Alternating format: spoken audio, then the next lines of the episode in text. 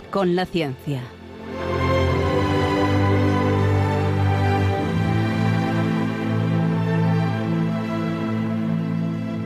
Dirigido por Javier Ángel Ramírez.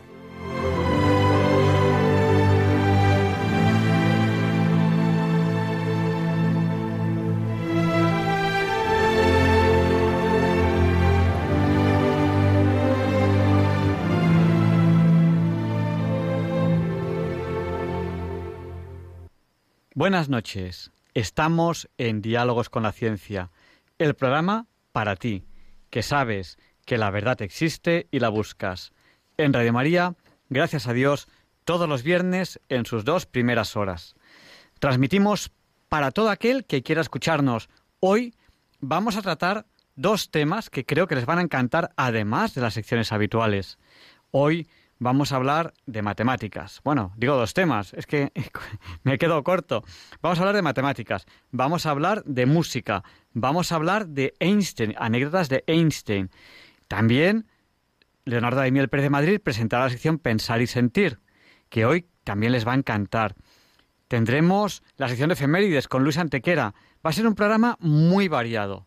Así que quédense con nosotros porque no van a encontrar un programa más variado en el dial.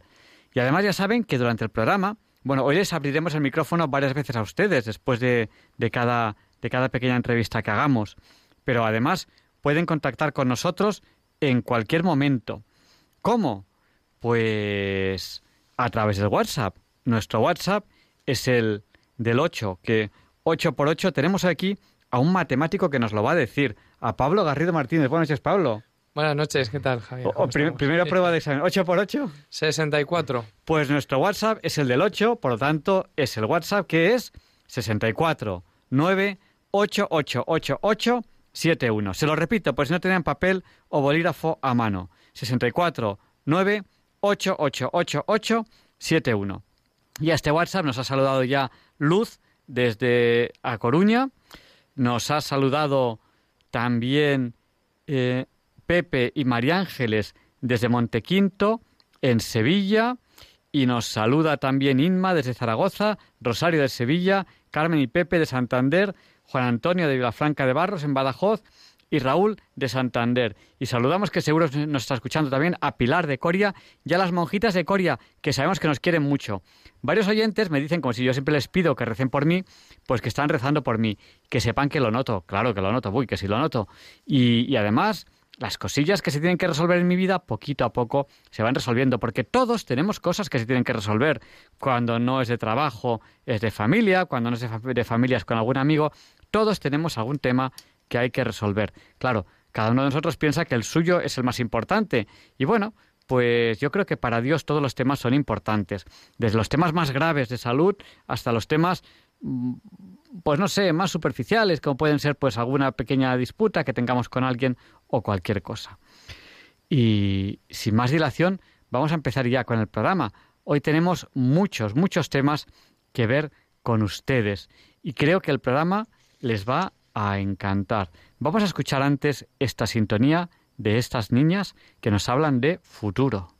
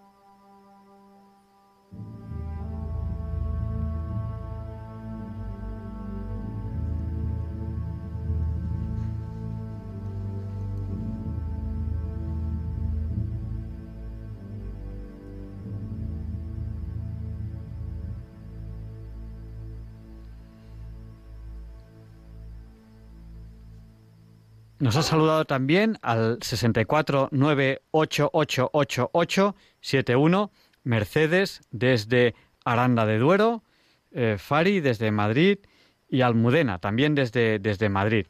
Y bueno, ya es la hora Bond, la hora de las entrevistas, las 007. Vamos allá porque hoy tenemos varias entrevistas. Vamos allá con la primera entrevista de esta semana.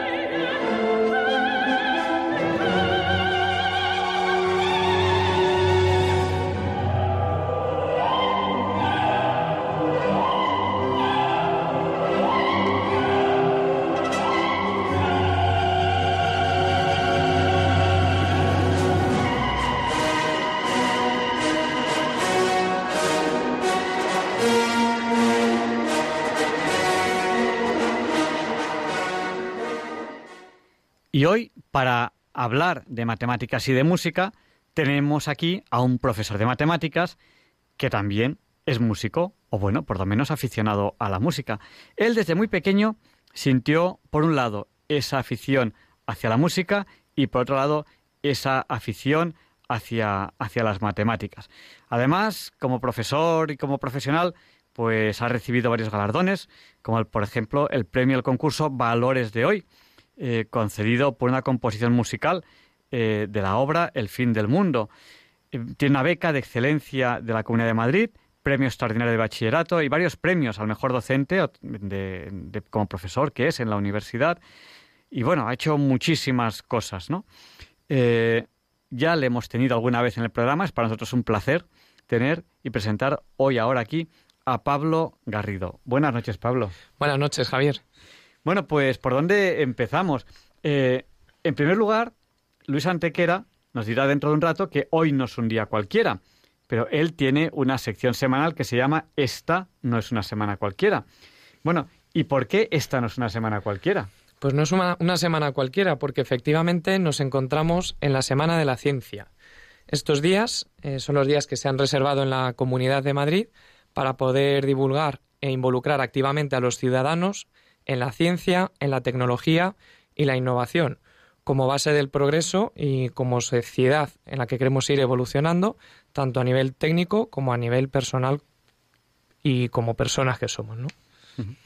Bueno, nosotros eh, hablamos de, otros temas anteriormente contigo, ¿no? Por ejemplo, eh, hemos hablado de las matemáticas que había en Alicia en el País de las Maravillas, pero como hoy vamos a hacer una introducción porque Hoy no tenemos todo, todo, todo el programa para hablar de ello. Queremos, eh, hemos querido hoy hacer una especie como de presentación a lo que va a ser la gran entrevista que va a ser para hablar de, de música y de, y de matemáticas. Hoy, hoy nos da tiempo a hacer una, una introducción. Pero quizá podríamos hablar eh, de tu afición a la música y tu afición a, a, a, las matemáticas. Antes de preguntarte qué son para ti las matemáticas, no sé si quieres comentarnos algo sobre matemáticas o sobre música. Bueno, lo primero que he de comentar es que la primera vez que di esta conferencia hace ya años, tanto en el conservatorio como eh, a nivel divulgativo en algún centro, pues muchas personas lo primero que comentaban era, ¿pero tiene algo que ver la música y las matemáticas? Podemos preguntar a muchos médicos, muchos profesionales que conocen el cerebro, el desarrollo del cerebro y cómo la misma parte del cerebro está enfocada a potenciar tanto el ámbito musical como el ámbito matemático. Pero sí que es cierto que no solo a nivel técnico, sino que esos sentimientos que genera la música, ese bienestar y esa armonía, de la cual comentaremos mucho durante, durante la entrevista, pues tienen bastante que ver con una ciencia que es perfecta, que es bonita, que es útil, que es sencilla y que es divertida, que es a lo que llamamos matemáticas. Pablo Garrido Martínez. Eh, él es muchas cosas, entre otras, profesor en la Universidad Politécnica de Madrid. Bueno, Pablo, ¿qué son para ti las matemáticas? La verdad es que definirlo así en frío me parece poco, me parezco, me parece que estoy poco capacitado para definir las matemáticas. Yo puedo dar mi visión, mi visión de las matemáticas y lo conocen seguro mis alumnos, a los cuales saludo a aquellos que me están ahora escuchando, saben que las matemáticas son bonitas, útiles, sencillas y divertidas.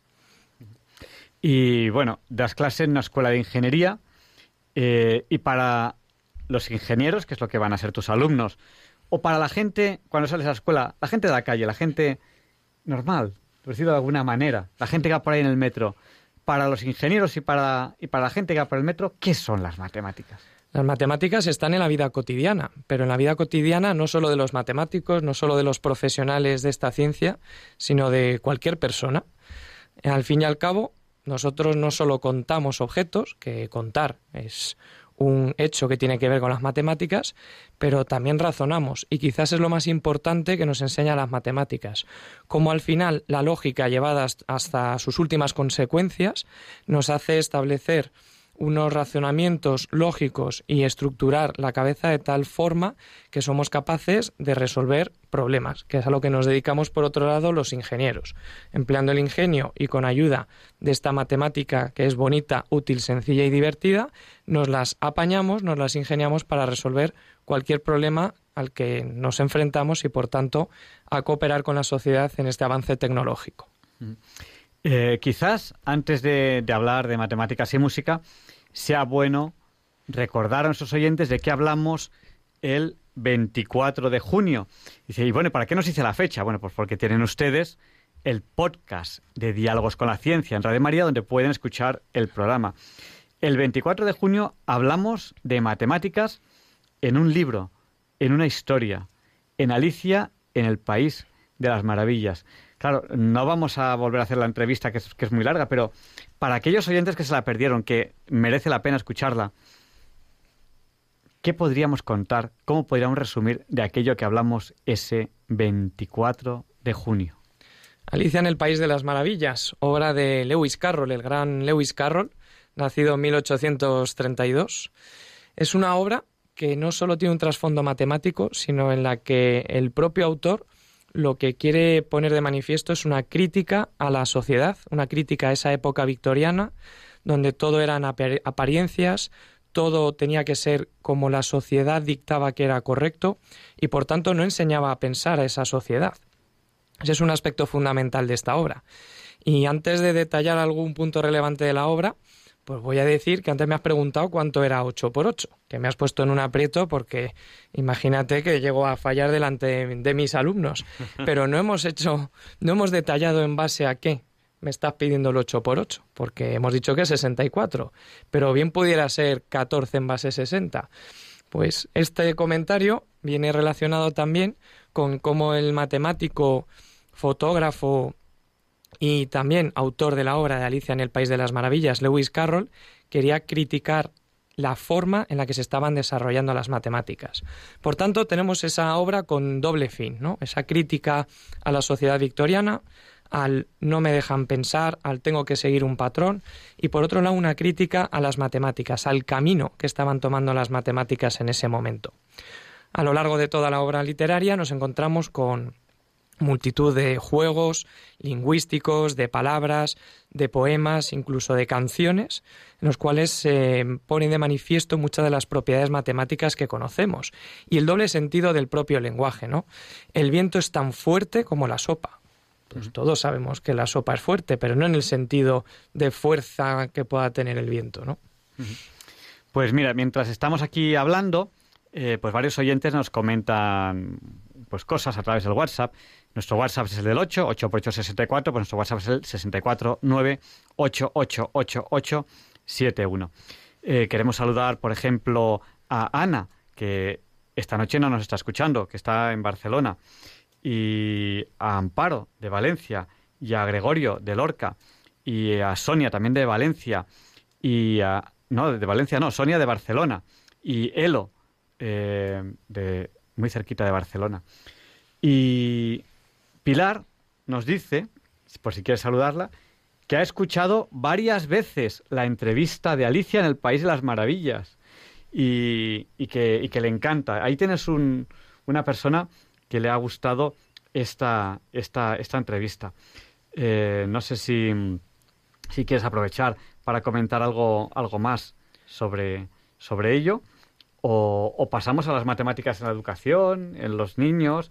Eh, ¿Qué pasa con, con, los casos de los niños que dicen, no me gustan las matemáticas, no voy a estudiar nada porque no me gustan las matemáticas? Eso es un clásico que se escucha, ¿no? A mí no se me dan bien las matemáticas, a mí no me gustan.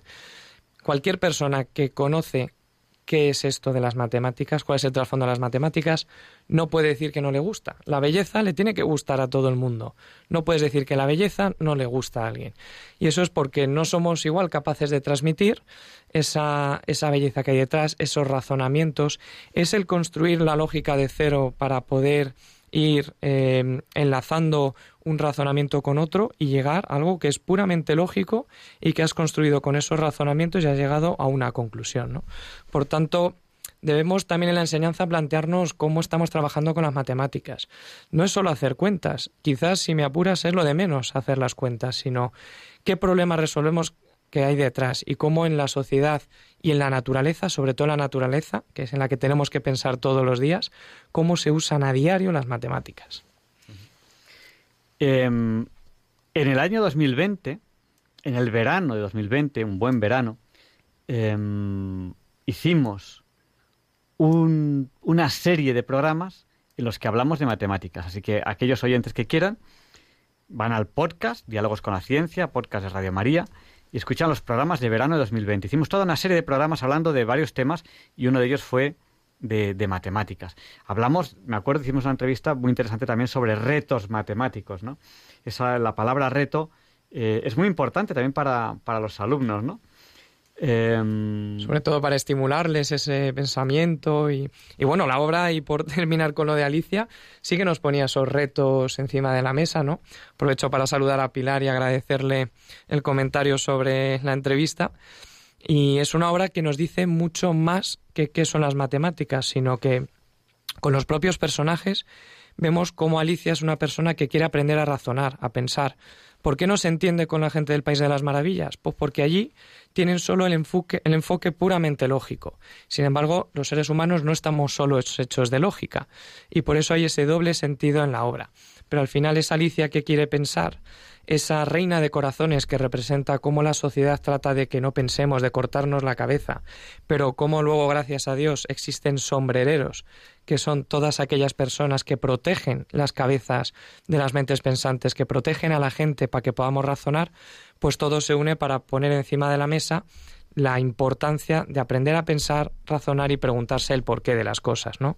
Esa locura latente que decían al final de la obra cuando dicen, ¿crees que me estoy volviendo loco? Dicen, temo que sí, estás completamente loco. Pero te voy a decir una cosa, las mejores personas lo están. Pues hemos hablado ya un poquito de matemáticas, hemos hablado ya de, Alicia en el País de las Maravillas. Quizás mencionar otros ámbitos de, las matemáticas y ahí nos acercamos a lo que será, que no, no da tiempo esta semana, pero que te queremos anunciar ya, ese tema que vamos a tratar, las matemáticas y qué campo podemos relacionarlo el campo, como no, de la música. ¿Qué tendrán que ver las matemáticas y la música? Pues voy a empezar con una frase que a mí me gusta mucho de Leibniz, que dice que la música es el placer que experimenta la mente humana al contar sin darse cuenta de que está contando. Al final, Leibniz, que recordamos que es un matemático del siglo XVII, XVIII, era un sabio, ¿no? Él hablaba de geometría, topología, uno de los padres del cálculo infinitesimal. Eh, Leibniz se daba cuenta de esto mismo, de cómo él había dedicado su vida puramente a lo racional, a lo lógico, pero cómo las artes y concretamente la música pone de manifiesto en el ser humano esos sentimientos, esa armonía, ¿no? La palabra armonía creo que es fundamental que hablemos de ella, cómo todo encaja, cómo todo es perfecto para nuestros oídos, bueno, esa perfección que matemáticamente podemos decir que el sonido está compuesto de ondas y una suma infinita es composición de senos y cosenos, que es lo que da el timbre, el color, la calidad del sonido, pero al final, ¿cómo algo tan lógico, racional y perfecto como las matemáticas puede poner encima de la mesa un arte como es la música que llega hasta lo más profundo de nuestros sentimientos. Y todo desarrollando la misma parte del cerebro y teniendo un sentido matemático detrás, claro. Pues vamos a abrir el micrófono ya a nuestros oyentes. En el programa de hoy lo abriremos varias veces, mínimo de dos y si nos da tiempo hasta tres. Si desean ahora participar en directo en el programa, tienen que llamarnos al 91 005 94 19. Y bueno, como estamos un poco liados, si notan que descolgamos y no les decimos nada, espérense, que luego les damos paso. Les recuerdo nuestro número, el 91 005 94 19. Y mientras recibimos esas primeras llamadas, pues Pablo, quizá nos puedas adelantar algo de qué vas a hablar. Tenemos que fijar una fecha cercana, ¿no? Porque ya, ya, hemos puesto la miel en los labios a nuestros oyentes, una, fecha cercana para hablar de matemáticas y, música. Eh, bueno, ¿de qué vamos a hablar cuando hagamos la entrevista? Pues primero vamos a, a ver qué ocurre en la naturaleza, vamos a escuchar la naturaleza.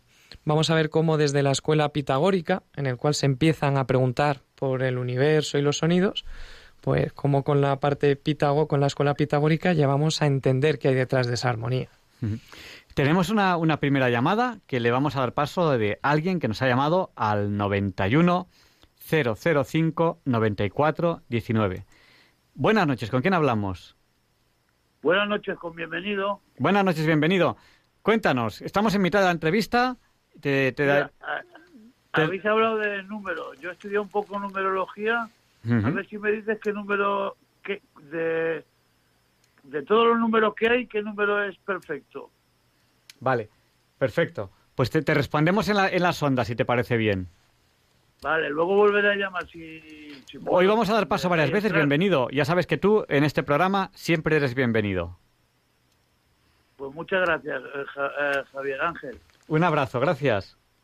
Adiós, gracias a ti. Luego, luego responderemos a Bienvenido, que nos ha preguntado si sabemos qué número es perfecto, y vamos a dar paso a otra llamada, que nos está llamando ahora mismo al 91 005 9419. Buenas noches, ¿con quién hablamos? Buenas noches. Díganos, el micrófono es suyo, pero luego nos lo devuelve. Mm, soy un oyente de Radio María. Sí, díganos. Está en directo ya, ya, en, la, en, antena. Díganos lo que considere. Soy mm, enhorabuena por su programa. Pues muchas gracias. Que, que me, da mucha compañía. No, y no puedo pasar sin ella, sin él. Pues no nos olviden en sus, en sus oraciones y gracias por llamar.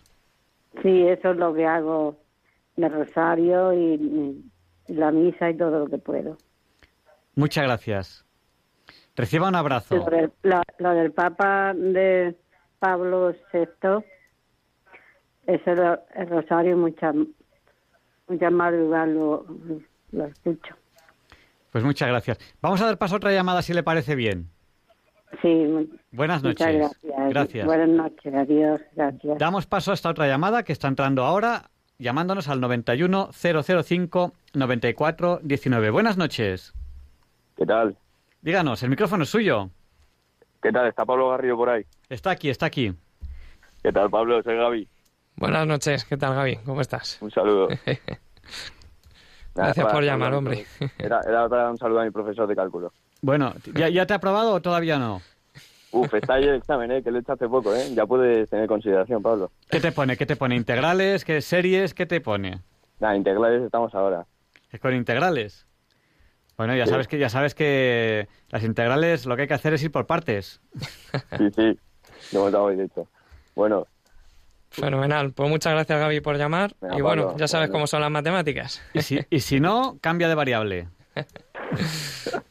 Buenas noches que en cuanto a las integrales de cambio de variable, lo bueno es verlas. Si las ves, si las ves, si ves el campo de integración, ese es un truco que te estoy diciendo, Gaby. Si ves el campo de integración, sabes qué variable hay que coger. Si el campo de integración es circular, pues habrá que pasar a polares, cilíndricas, esféricas. Ahí estoy dejando caer la idea. Si el campo de integración es lineal, pues habrá que pasar a otro tipo de coordenadas.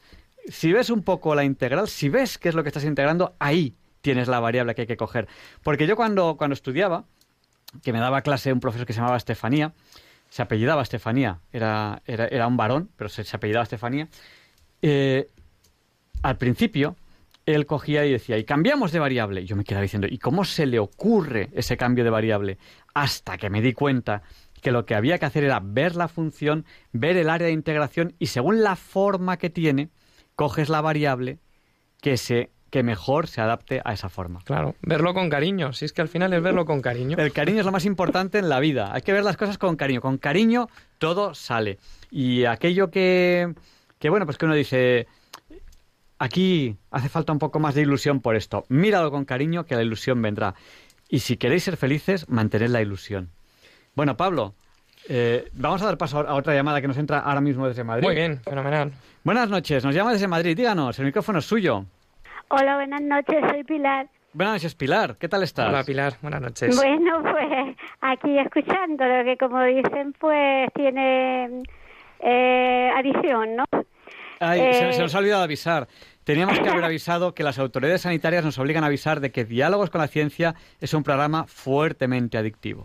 Pues sí, y además es como mañana hay que madrugar, pero bueno, tampoco mucho, pero sí que hay que madrugar. Pero quédate con nosotros, que solo te queda un día de la semana por madrugar. sí, ya el sábado y domingo se descansa. Bueno, y por las tardes también. Esto, mm, quiero hacerle, bueno, primeramente a usted ya le felicito por su manera de llevar el programa y lo bien. Y luego, pues, a este profesor eh, que le explica de una forma muy pedagógica y evidentemente es una forma mm, de hacer atractiva una asignatura que a lo mejor es complicada. Yo soy de latín, vamos. Pero bueno, mm, la pregunta que quería hacer, primeramente, sabemos que, entre otras muchas partes, nuestro cerebro está el hemisferio izquierdo y el hemisferio derecho, ¿no? Lo que es el hemisferio izquierdo, que digamos que es la parte más matemática, eh, hablar de una forma coloquial y el hemisferio derecho, pues más la arte, la ciencia, en fin, em, perdón, la arte y todo eso, lo artístico. Entonces, yo la pregunta es la siguiente: a una persona que no tiene muy desarrollada esa parte, o no tenemos, mejor dicho, en la que me incluyo, pues mm, se le puede potenciar o, o no. Hay que tener una cualidad específica, ¿no? Y la, la otra pregunta, bueno, mm, me voy a desviar un poquillo, la de lo del país de Alicia la, el, Al- el eh, Alicia en me el País de las confundo, quiero ir Maravillas. deprisa. Pues mm, la otra entrevista fue fantástica, a mí me hizo, me llamó bastante la atención, ¿no? Por la- mm, los personajes y todo eso. Y luego la otra pregunta que le quiero hacer, eh, co- en relación a las matemáticas, estas de, mm, de conjunto, que a mí mm, t- tanta demostración para lo demostrar que luego A más B igual, mm, son, bueno, ayudan a razonar o, o no. Pues le, le respondemos eh, en antena. Vale, muchas gracias, pero no me digan de usted. Bueno, Pilar, un abrazo. Muchas gracias, Ah, Pilar. Gracias, Adiós. adiós, buenas noches, adiós.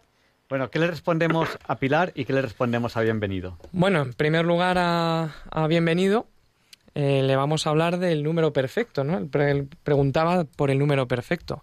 Bueno, la naturaleza es perfecta y al final si nos tenemos que preguntar o ver la naturaleza, escuchar la naturaleza y ver qué número está en él, pues solo tiene una respuesta, que es el famoso número áureo, la proporción áurea.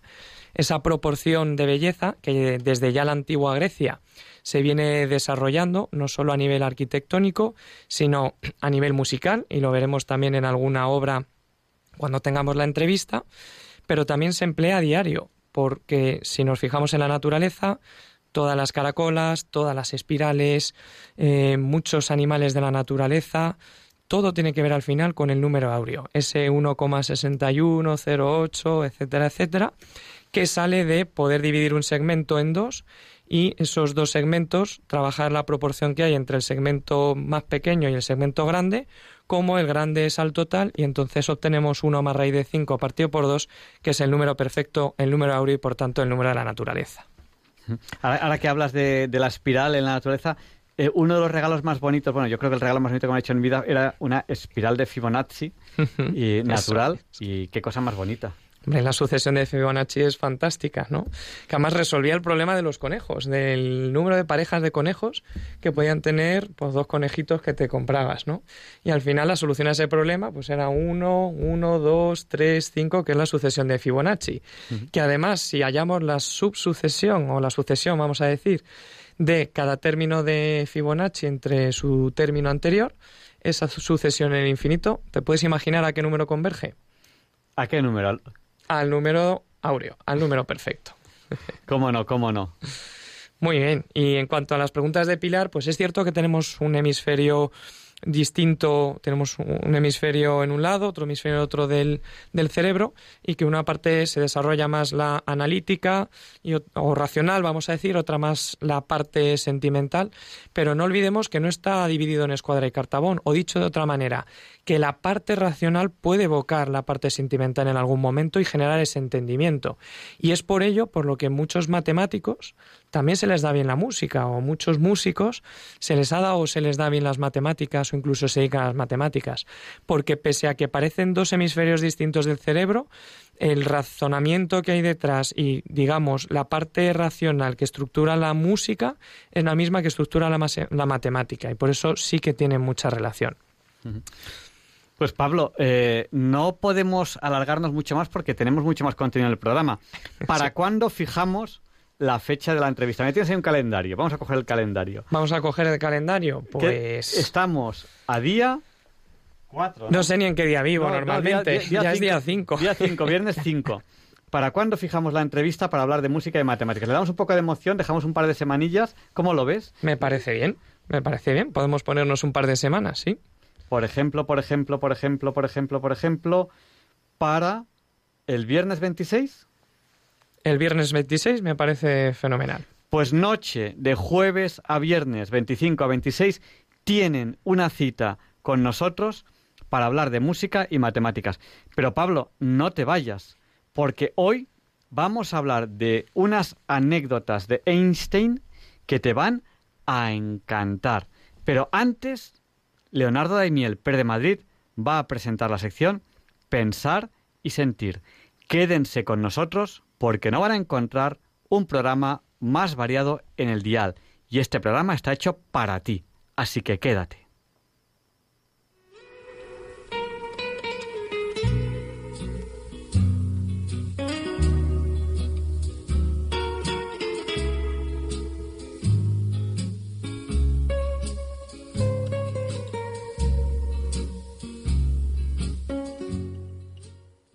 Buenas noches, queridos oyentes de Radio María. Soy Leonardo Daimiel y celebro estar de nuevo con ustedes. El teólogo católico español Olegario González Hernández nació en la localidad de Cardedal, provincia de Ávila. Y hace unos años cambió su primer apellido por González de Cardedal, como homenaje a su lugar de procedencia. Se doctoró en teología en la Universidad de Múnich y posteriormente estudió en la Universidad de Oxford y también en la Universidad Católica de América, con sede en Washington. Es un escritor prolífico, con más de 40 libros, entre otras muchas colaboraciones en diversos medios. De su extenso e intenso currículum es destacable también que ha sido catedrático de la Universidad Pontificia de Salamanca, y miembro de varias comisiones teológicas internacionales. Es tal su autoridad como teólogo que el Papa Benedicto XVI ha dicho de él, con el profesor González de Cardedal me une un camino común de muchos decenios. En una larga vida de estudioso, ha tratado todos los grandes temas de la teología y eso no simplemente reflexionando y hablando de ella desde un escritorio, sino también confrontándose siempre con el drama de nuestro tiempo, viviendo y también sufriendo de una forma muy personal las grandes cuestiones de las personas de hoy.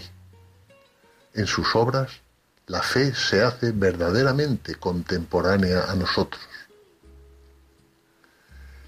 El texto cuyo extracto les voy a leer hoy en Pensar y Sentir ha sido escrito por Olegario González de Cardedal, que lo ha publicado con el título silencio social de Dios. Y dice así, uno de los hechos más sorprendentes de la sociedad española actual es la desaparición de la palabra Dios del espacio público, como si un vendaval la hubiera arrojado fuera de las conciencias y del vocabulario, sin razón aparente para tal marginación, silenciamiento o rechazo. ¿Quién no recuerda con lágrimas aquel acto funerario oficial en memoria de las víctimas del COVID sin referencia o invocación a Dios en el que habían creído tantos de aquellos a quienes se quería recordar y dignificar? En España tenemos que preguntarnos hoy por qué ha sobrevenido durante los últimos decenios este silencio público sobre Dios. Subrayo la palabra público, porque en el ámbito privado de la mayoría de los españoles ha permanecido indemne.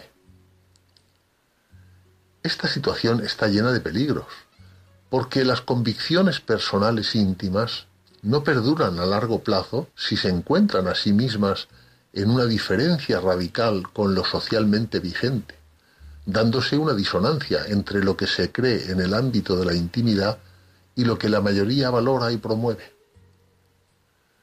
Al final se terminará reconociendo solo lo que es considerado también como verdad por los demás. Antes de analizar el hecho de que tantos creyentes en espacio público no se atrevan a proferir la palabra Dios, habría que comenzar haciendo un estudio sociológico riguroso para comprender la extensión de este fenómeno. Luego, indagar las causas por las cuales ha tenido lugar y finalmente preguntarnos por la extensión y límites del lenguaje religioso en una sociedad donde la religión haya dejado de ser una expresión pública y quede recluida en el fondo de las conciencias individuales. En el diálogo entre el filósofo alemán Habermas y el entonces cardenal Ratzinger, esta fue una de las cuestiones claves. Y esta fue la respuesta. Ni el creyente puede imponer su lenguaje al increyente, ni éste a aquel. Ambos están obligados a un esfuerzo de traducción de lo propio al lenguaje común, significativo y aceptado en el horizonte de sentido del otro. De entrada, ninguno de los dos tiene primacía, ni puede imponerlo. Esta tarea es posible porque todos compartimos las mismas capacidades para reconocer, expresar y valorar los datos fundamentales de nuestra existencia.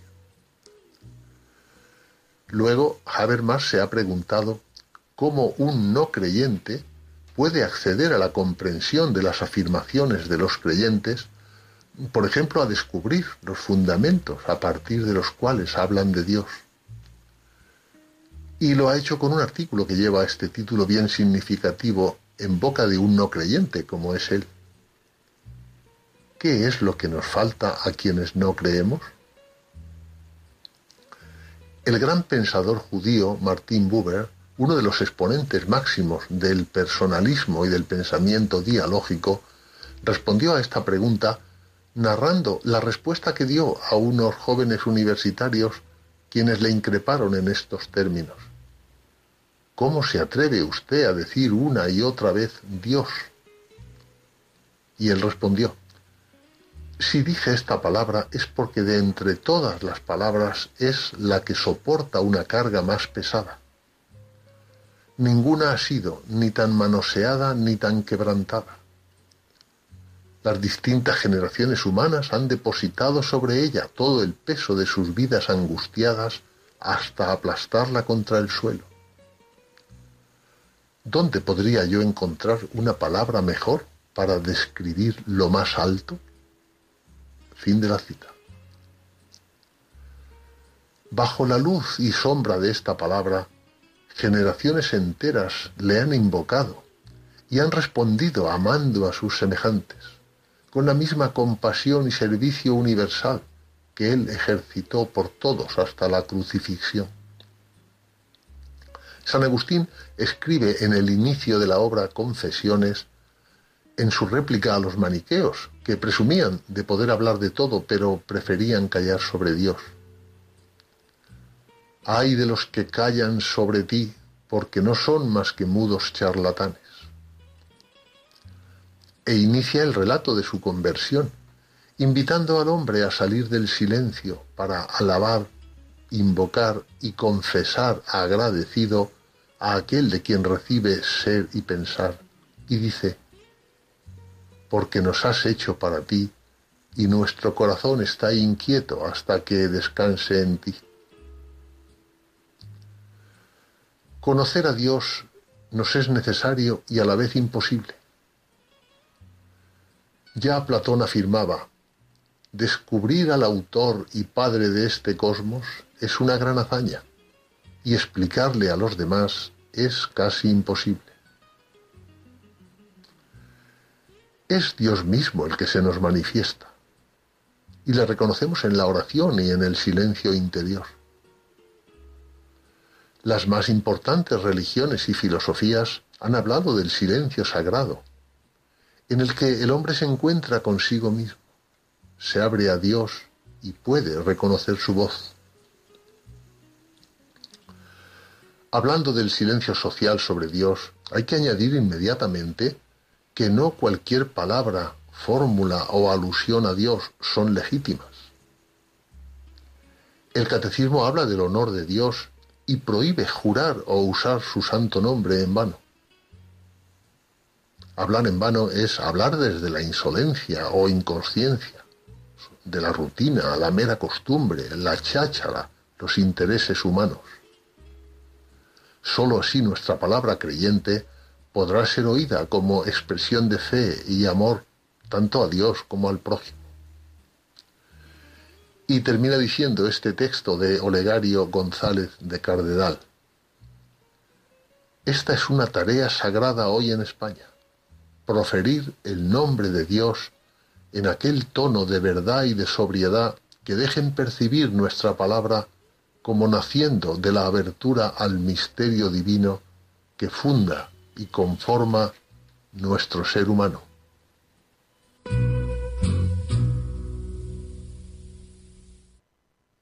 Wow, vaya reflexiones. Reflexiones para pensar y sentir.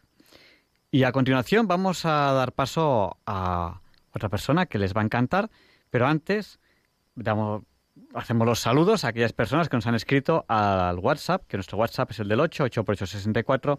Nuestro WhatsApp es el 649 888871, que 71 si se han dado cuenta también es 8. Se lo repito, pues si no tienen papel o bolígrafo a mano, 649 888871. Nos han saludado Alex Leibniz, yo creo que el segundo apellido se ha puesto al mote, y Rafa Lopital. Leibniz, y Lopital eran, eran grandes matemáticos los dos, ¿no? Grandes matemáticos y grandes amigos de mis alumnos hasta por lo menos que aprueben la, el examen y la, y la asignatura. Pues Alex y Rafa, a ver si sacáis la nota que sacarían Leibniz y Lopital en el examen. y... Bueno, yo, me acuerdo, guay, ahora, ahora me, me, acabo, me acabo de acordar cuando me examiné yo de ampliación de matemáticas que me cayó el área de la bóveda de Viviani. Toma ya. y, el área de Viviani. vamos, esa. Conocidísima. y, toma ya. Y, me acuerdo que el profesor, que me lo encontré, eso fue en segundo, me lo encontré eh, cuando en sexto, que yo hice el último año en París y él hizo un viaje a París y se acordaba de mi examen. Y se acordaba de mi examen porque eh, eh, era un profesor muy duro.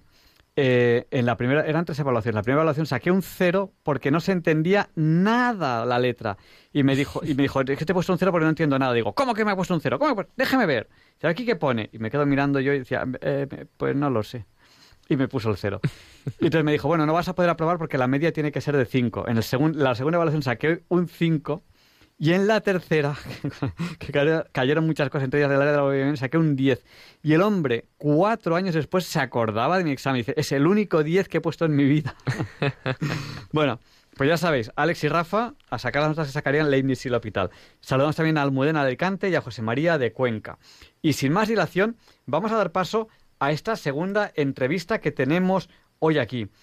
A José Manuel Amaya. Él es profesor emérito de la Universidad Politécnica de, Madrid y con él hablamos muchas veces de curiosidades científicas. Eh, buenas noches, José Manuel.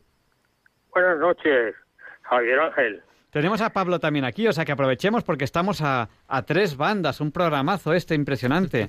Eh, tres ah, profesores de la Politécnica aquí, pues cogemos nuestros sables y, a darle un poco a darle un poco al esgrima. Bueno, hoy ¿de qué vamos a hablar, José Manuel? Pues hoy eh, vamos a hablar de la teoría de la relatividad, pero, en fin, para llegar a contar algunas anécdotas del propio Einstein. Es decir, que hoy el programa va a ser más bien anecdotario que eh, científico, dentro de lo científico, evidentemente, ¿no?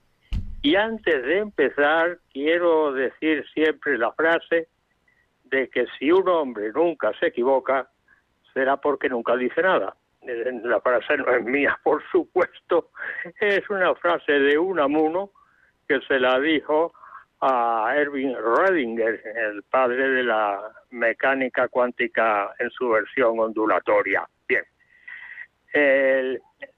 la teoría de la relatividad, claro, llegar hasta ella había que partir pues de, de, muchísimo antes y decir que por qué se llega a ella.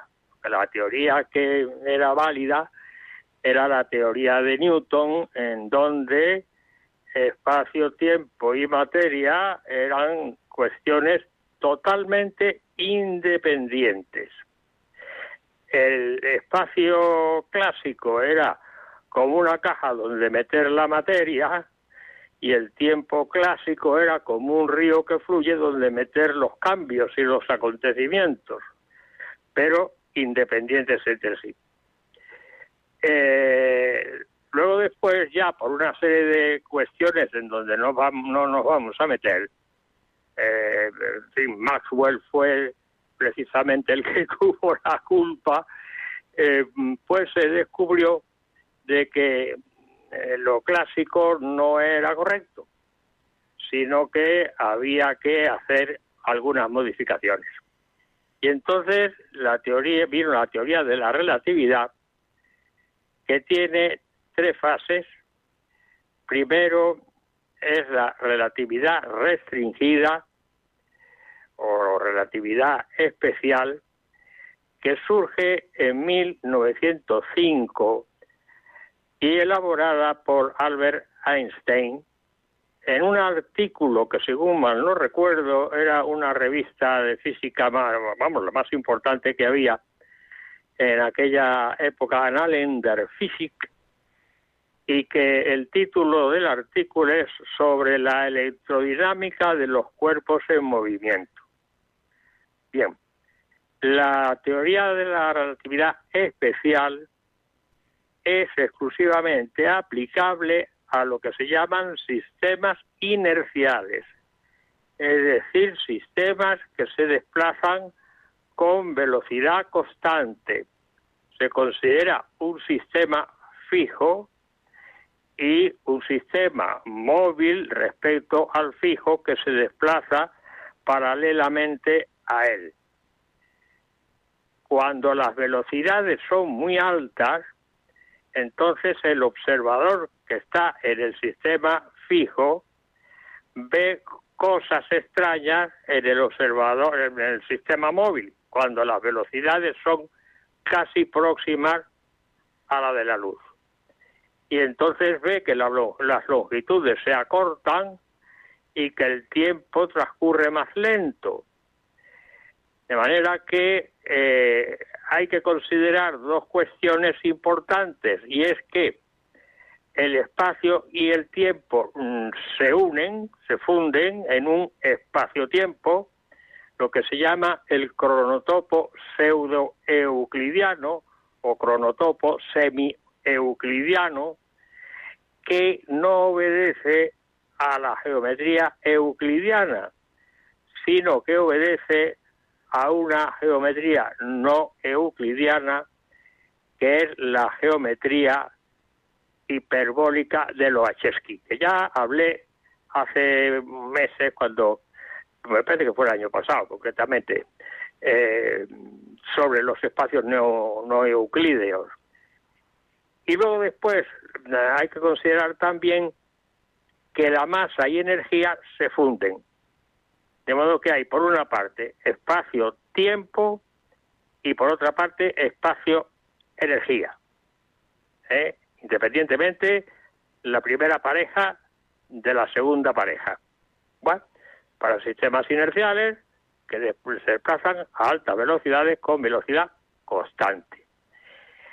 Pero claro, Einstein quiso seguir. Y entonces el seguir era aplicar lo que había hecho para sistemas inerciales a sistemas no inerciales, es decir, sistemas que estaban acelerados. Y ahí fue cuando se lió. Y, perdón por la palabra, se lió, es el del lenguaje eh, corriente y normal. Y no sabía seguir, no sabía seguir, pero no bajo el punto de vista conceptual físico, él sabía muy bien lo que quería. Fue bajo el punto de vista conceptual, operativo, matemático. Y gracias a que un amigo suyo, judío también como él, llamado Marcel Grossman, cuando le explicó a Einstein las dificultades que encontraba, Grossman le dijo, eso puedes resolverlo aplicando unas nuevas entidades que figuran en el cálculo diferencial absoluto y que mm, tienden a formar un nuevo cuerpo de doctrina, que son ya los llamados tensores. Y por supuesto de ellos deriva el cálculo tensorial, eso se publica en revistas de matemáticos. Hay dos escuelas, que es la escuela de Christoffel y también la de Levi Chivita. De modo que estudiate los tensores y con eso resolverás tu problema. Y efectivamente, eh, Einstein aparcó su teoría y se puso a estudiar tensores porque no lo sabía, no conocía estas entidades que ya en el, siglo XIX, a mediados del siglo XIX, un eh, geólogo cristalógrafo había mm, dado la idea de lo que era un tensor cuando aplicaba esfuerzos a, a, los cristales, concretamente. Pero ahí se quedó la cosa. De manera que fue después, muchísimo después, cuando los tensores formaban, fueron a formar un cuerpo de doctrina mm, autónomo, concretamente. Y se puso a estudiar tensores. Y en sus relatos de su propia vida decía que había que ver el trabajo que le había costado eh, estudiar estas entidades, porque eh, además él había perdido ya la costumbre de, estudiar, eso, eso, era cuando era estudiante y tal, y que tardó mucho en poder dominar esta, esta teoría.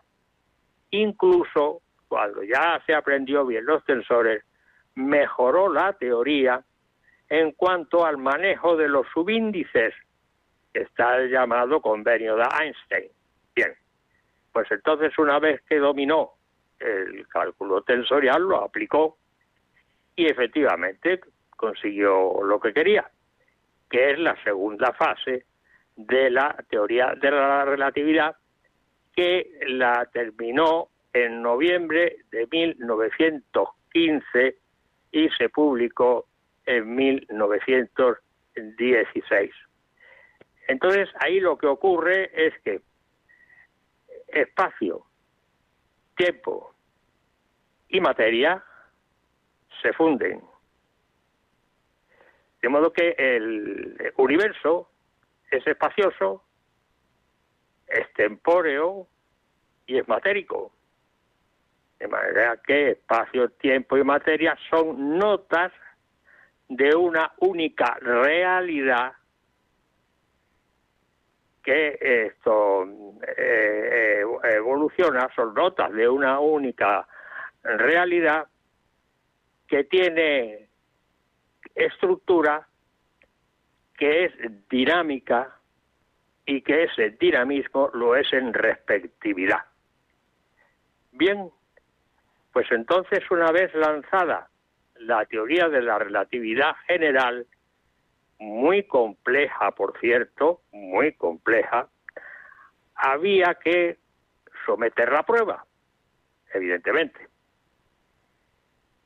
Y fue un físico, matemático y astrónomo o astrofísico inglés, muy orgulloso y soberbio, Sir Arthur Eddington, el que intentó hacer la comprobación, y en realidad eh, la hizo, de la teoría de la relatividad, que pronosticaba que los rayos luminosos, al pasar cerca de grandes masas, sufrían una desviación. Y eso es lo que había que comprobar, pero claro, la teoría fue lanzada en plena guerra mundial, la Primera Guerra Mundial. Y entonces había que encontrar un lugar eh, apropiado para hacer los experimentos por el aparataje que había que llevar, las observaciones que había que hacer, etcétera, etcétera, etcétera. Tuvo que esperar a que terminara la guerra y en 1919 Eddington tuvo noticias que iba a haber un eclipse de sol en África. Y entonces se desplazó a África con su equipo para hacer las observaciones. Claro, los aparatos de medición y de observación de aquella época, eh, en fin, no tienen nada que ver con los aparatos de observación, el refinamiento eh, tecnológico de los aparatos que poseemos en la actualidad. Entonces se aprovechó el eclipse de sol, se hicieron las mediciones oportunas, convenientes, se repitieron, etcétera, etcétera, etcétera, y entonces se dijo que sí, que efectivamente, que se observó la luz procedente de una estrella lejana y que efectivamente al pasar cerca del Sol, de las grandes masas, pues la masa del Sol, pues sufría una desviación, tal, tal, tal, tal, tal. Por lo tanto, estaba comprobado, eh, según las experiencias de Eddington, que la segunda eh, fase de la teoría de la relatividad pues era correcta. Pero, como siempre, salen mm, personas que eh, meten la política por medio en la ciencia. Y eso es un desastre entonces, ¿no? En un libro llama esto titulado Entre ciencia y filosofía de J.J. Smart, un filósofo de la ciencia norteamericano, se insinúa de que el experimento realmente eh, no dio el resultado que tenía que dar. Sin embargo, se dijo que sí, por aquello de que como Einstein era judío, pues claro, evidentemente, pues no convenía decir que que no se había podido observar lo que decía su teoría y tal, y entonces se dio por buena la experiencia. Bien, hasta ahí, bien.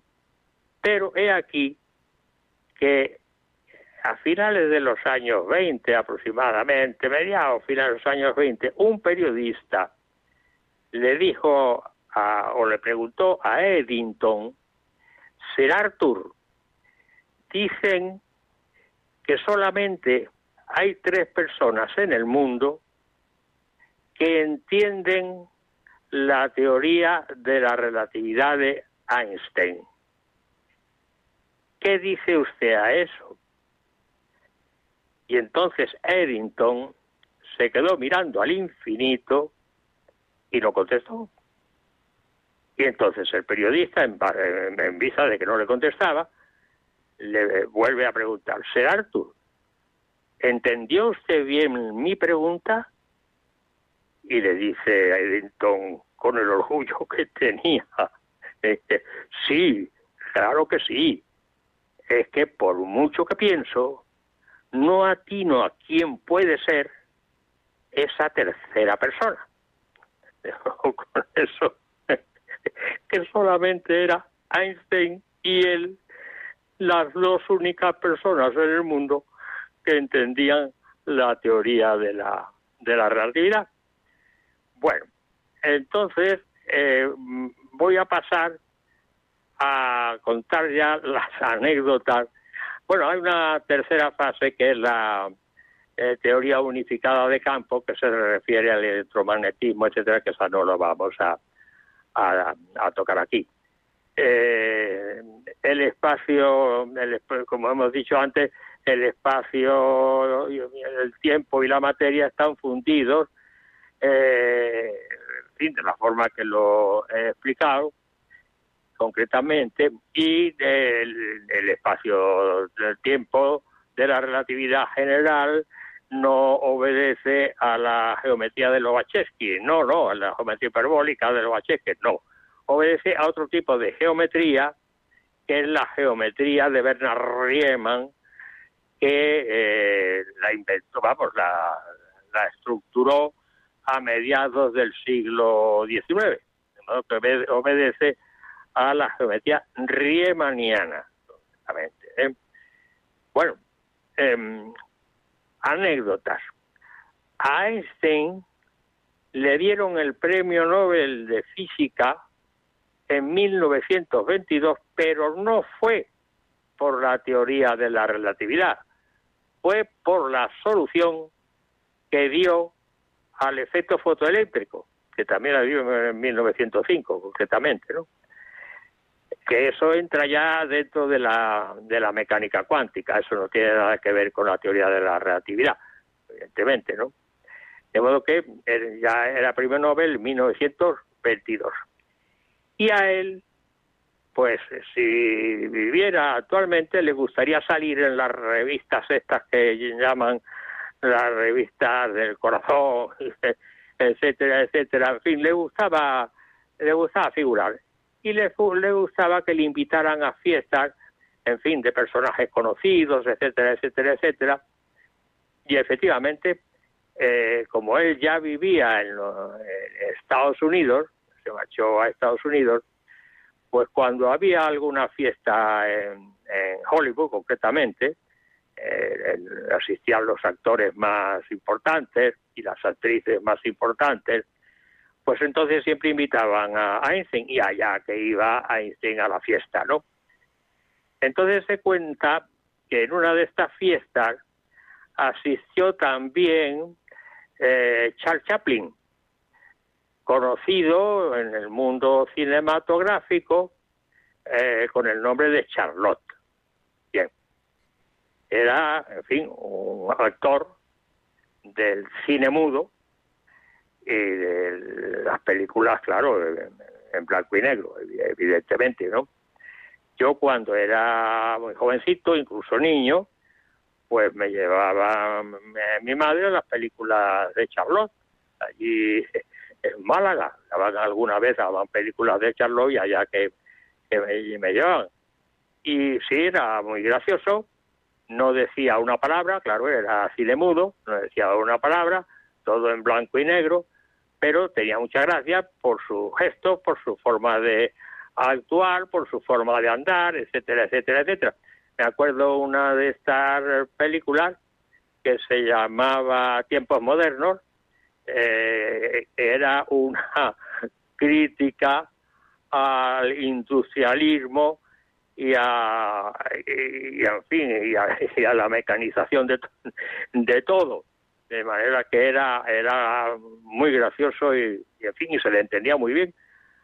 Con sus gestos y todas estas cuestiones se le entendía estupendamente. Bueno pues entonces resulta que eh, este Charles Chaplin que luego después incluso se le vio hizo una película eh, por los años 50 que yo también la vi que esa ya eh, ahí hablaba que se llama la película llamada Un rey en Nueva York un rey en Nueva York, que además tocaba el piano, tocaba el piano de una forma maravillosa, una melodía especial, preciosa, ¿eh?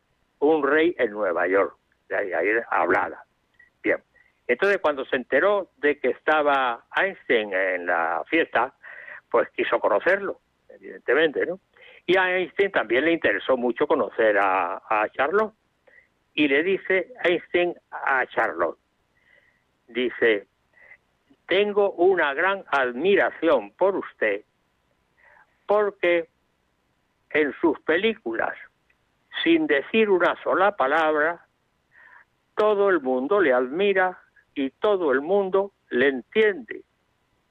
Y le contesta Charlotte, pues más le admiro yo a usted,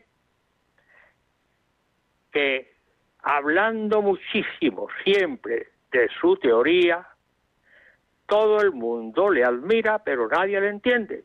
Bueno, esa fue la entrevista a Einstein Charlotte. Y luego hay otra entrevista curiosa, esa ya de española, y era que en una de estas fiestas también en Hollywood invitaron pues a una serie de actores españoles. Eso se lo he oído yo contar por radio a la persona que lo vivió, que era Ana Mariscal. Eh, Ana Mariscal fue una actriz española, pues sería de los años 40, vamos, yo he visto películas de ella, eh, como actriz. Y luego después pasó a ser directora de cine. En ambos casos, siendo actriz o siendo directora, lo hacía todo muy bien. Yo he visto películas de Ana Mariscal, ahora sería muy mayor, sería centenario, evidentemente, ¿no? Y entonces fueron una serie de actores e incluso eh, eh, escritores, pues Ana Mariscal, eh, Fernando Gómez, Fernando Rey, Fernando Rey, curiosamente, se llamaba Fernando Casado y era mm, hijo de un militar eh, en fin, tuvo parte en la guerra civil, el coronel Casado, ¿no? Y entonces él se puso el, nombre de Fernando Rey, o el seudónimo de Fernando Rey. Bueno, fueron estos artistas españoles y con ellos le acompañaba un humorista eh, importante eh, que se firmaba siempre Tono. Su nombre era Antonio Lara Gavilán, que nació en la provincia de Jaén en 1895 y perteneció a la, al grupo de escritores de la generación del 27. Colaboraba en revistas importante eh, como humorista y concretamente en una revista importante, La Codorniz, eh, que estaba dirigida por, por Álvaro de la Iglesia. La Codorniz, que fue secuestrada varias veces, en fin, por meterse en, política en, aquella época, eh, claro que había que ceñirse a unas directrices estrictamente de, que no se podía uno salir de ello, ¿no? De manera que fue secuestrada varias veces y firmaba siempre como tono. Era un hombre muy muy gracioso, escribía en clave en clave en clave de humor. Bueno, pues resulta que este grupo de españoles eh, estaban en la fiesta y de pronto Tono desaparece. Y claro, me contaba a Ana Mariscal, esto se lo he oído yo personalmente a Ana Mariscal por radio. Y contaba a Ana Mariscal, oye, ¿y dónde está Tono? ¿Dónde está Tono? ¿Pero dónde está? ¿Dónde se ha metido? ¿Dónde se ha metido? Pero mira, si está allí con Einstein. Y todos miraron, ah, sí, sí, está con Einstein, oye, pero si no habla inglés y, si tampoco habla alemán, pero, pero, pero mira, vea cómo le habla por señas, tal, tal, y cómo se ríe Einstein. Pero ¿qué le estará diciendo? y ahora Einstein le está hablando a él y le está diciendo algo y él dice que sí, que sí, que sí, que sí, tal. Total, que termina, se saludan Einstein y él y vuelve al grupo. Y cuando vuelve al grupo, pues todos le preguntan, pero Tono, tú estabas con Einstein, hablando con Einstein, pero si no hablas inglés, ni alemán, ni nada. ¿Qué te ha dicho Einstein? Y entonces la respuesta de tono fue muy simple. Pues Einstein me ha dicho que todo es relativo. bueno, pues aquí tienen, tres anécdotas de Einstein eh, que creo que son curiosas. Y ahora, si quieren hacer alguna pregunta, pues estoy a disposición de todos. Pues yo, yo creo que lo que podemos hacer ahora, eh, si te parece bien, es abrir el micrófono a los oyentes para, para, que nos comenten cualquier cosa. Tenemos muy poquito tiempo, así que si quieren participar ahora en directo en el programa, nuestro número de teléfono es el 91 005 94 19. Se lo repetimos por si no tenían papel o bolígrafo a mano. 91 005 94 19. Vamos a empezar la tanda eh, de, de llamadas telefónicas dando paso a Bienvenido que nos acaba de llamar. Eh, buenas noches, bienvenido. Buenas noches, Ángel. Cuéntanos, sé breve que tenemos ya otra llamada aquí a la espera. Mira, tú te puedes creer que poco a poco que tenga toda la información que hay en los satélites en el espacio en mi cabeza, ¿te lo puedes creer? Es, es complicado, pero, pero bueno, pero vamos a creérnoslo. Pero, pero yo aprendo de vosotros, me salen ideas de, de eh, no sé, esto va a ser una historia. Bueno. Va a ser historia. Pues bienvenido, un abrazo muy fuerte. Vamos a dar paso, si te parece bien, a la siguiente llamada. Os quiero, quiero mucho, os quiero mucho. y, nosotros, y nosotros a ti, un abrazo muy fuerte. Gracias por la información, adiós. Adiós. Y vamos a dar paso, que nos ha llamado también al 91 005 9419 a Carlos. Buenas noches, Carlos, el micrófono es tuyo. Buenas noches, muchas gracias por atenderme y me hacéis mucha compañía. Bueno, eso, eso está bien. Sí, Quería preguntaros si es cierto esa frase que se le atribuye generalmente a Einstein de que Dios no juega los dados y que hablarais un poco de si es verdad también que era judío y se convirtió al cristianismo. Bueno, pues te intentamos responder en, en, la antena a ver si lo sabemos. Vale, muchas gracias, muy amable, que tengáis una buena noche. Gracias. Adiós. No, no, el, que el, Dios no juega los dados, la, la frase exacta fue el viejo no juega a los dados. Eso fue para meterse con la eh, estructura esto, indeterminista de la mecánica cuántica. Concretamente, no se refiere a la teoría de la relatividad, porque también intervino en la mecánica cuántica, tanto es así que hay un experimento importante el experimento EPR, eh, Einstein, Podolsky, Rosen. Eh, sí que es eh, muy largo de contar aquí eh, en este momento, pero vamos, fue referido a la mecánica cuántica. El viejo no juega a los dados, por la cuestión de que la mecánica cuántica es indeterminista, es decir, es probabilística. ¿eh? solo funciona en base a probabilidades, mientras que la mecánica clásica, por supuesto, y la teoría de la relatividad son eh, teorías deterministas, es decir, que obedecen a ecuaciones exactas, concretamente, ¿no? De ahí que, claro, no cuadra que ambas tengan puntos comunes, porque son estructuras son estructuras distintas. Precisamente eh, la física, pues en la actualidad está por la fusión ¿eh? de estas entidades y hacer las interpretaciones de forma que sean que sean compatibles para que eh, el, el viejo no juega a los dados es referido a la mecánica cuántica. Y con, además, con, el, viejo se, con el viejo se refería a, Dios. Claro, claro, claro, claro, efectivamente, el viejo se refería a Dios. Bueno, este era eh, más bien agnóstico. El, no era claramente eh, religioso. Eh, sí, eh, hablaba siempre del viejo, el viejo, el viejo, pero se refería a Dios.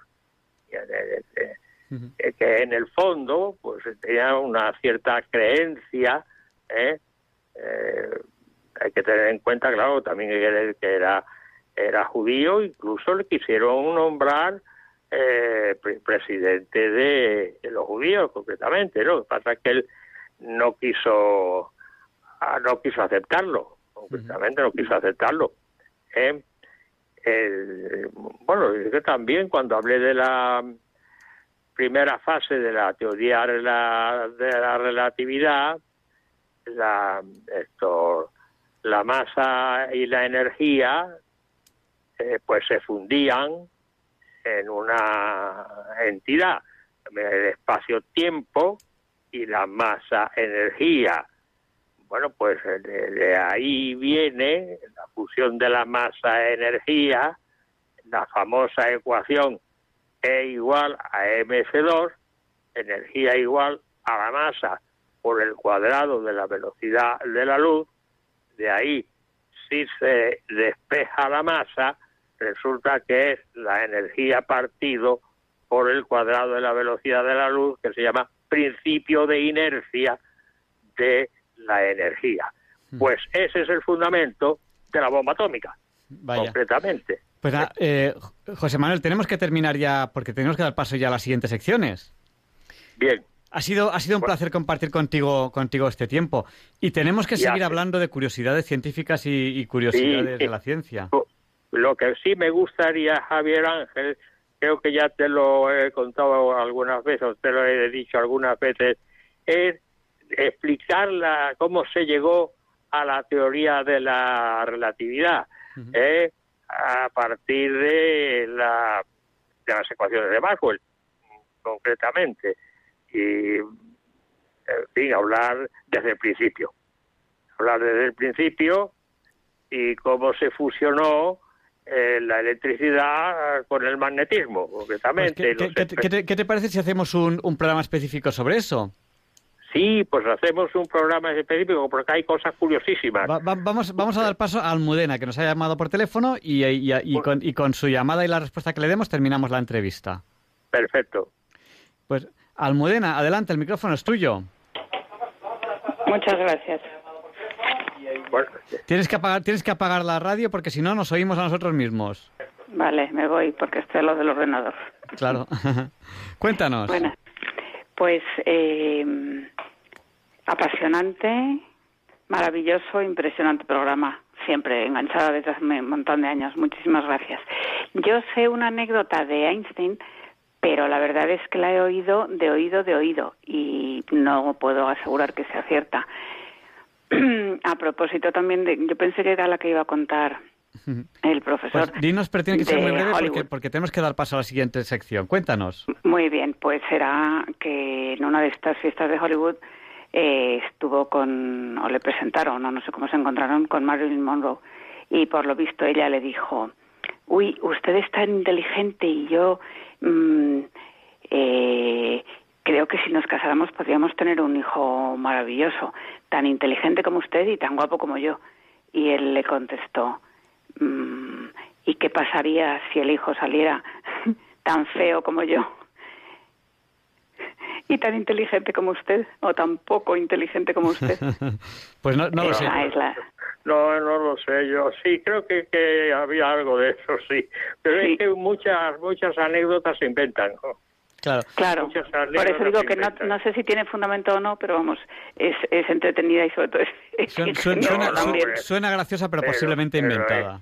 Perdón, perdone, pero la respuesta de Einstein es de muy mala educación, vamos. Bastante. Pues Muchas gracias, buenas noches. Gracias, Almudena, buenas noches. Buenas, noches. José Manuel, muchísimas gracias por todo.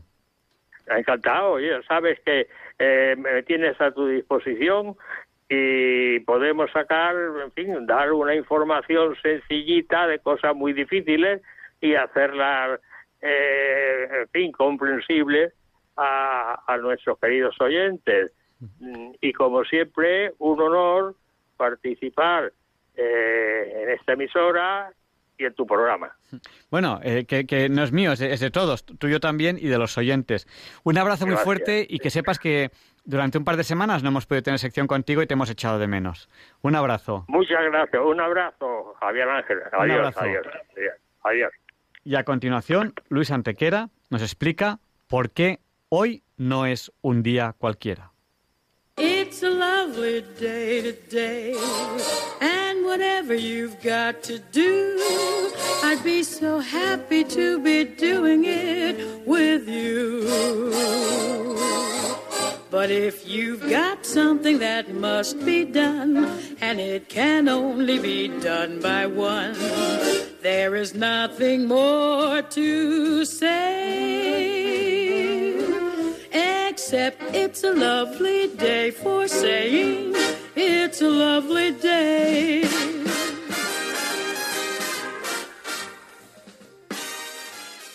No, Javier Ángel, no directos compañeros de Diálogos con la Ciencia, no, queridísimos oyentes de Radio María. Claro que no es un día cualquiera, ningún día es un día cualquiera, y este 5 de noviembre, que nos disponemos a comenzar ahora mismo, tampoco porque en 1414 se inaugura el Concilio de Constanza en Alemania, en el que se pone fin al llamado cisma de Occidente, período en el que conviven en la Iglesia varios papas, normalmente dos, pero en el momento del concilio hasta tres. Se consigue la deposición de Juan XXIII, Gregorio XII y el español Benedicto XIII, llamado el Papa Luna, y con la elección de Martín V se pone fin al cisma. Junto a esta cuestión central se deciden también otras. Así, Jan Hus, John Wycliffe y Jerónimo de Praga son condenados como herejes y se decide, aunque luego no se llevará a la práctica, la convocatoria de concilios periódicos cada cinco años. El concilio de Constanza se clausura tres años y medio después, el 22 de abril de 1418.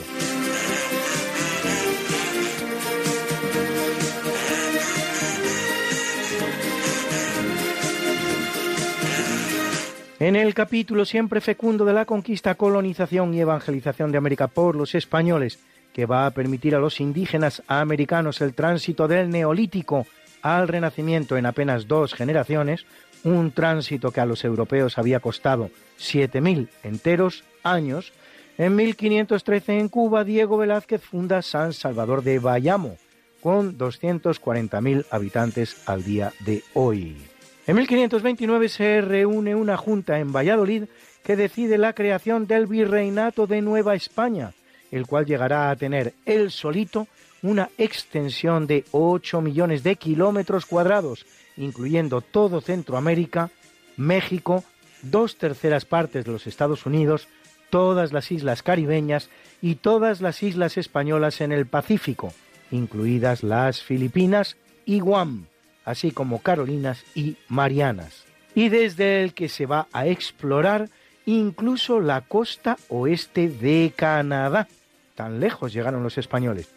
Y en 1764, Alonso de Rivera funda en Chile la ciudad portuaria de Talcahuano, con 160.000 habitantes al día de hoy.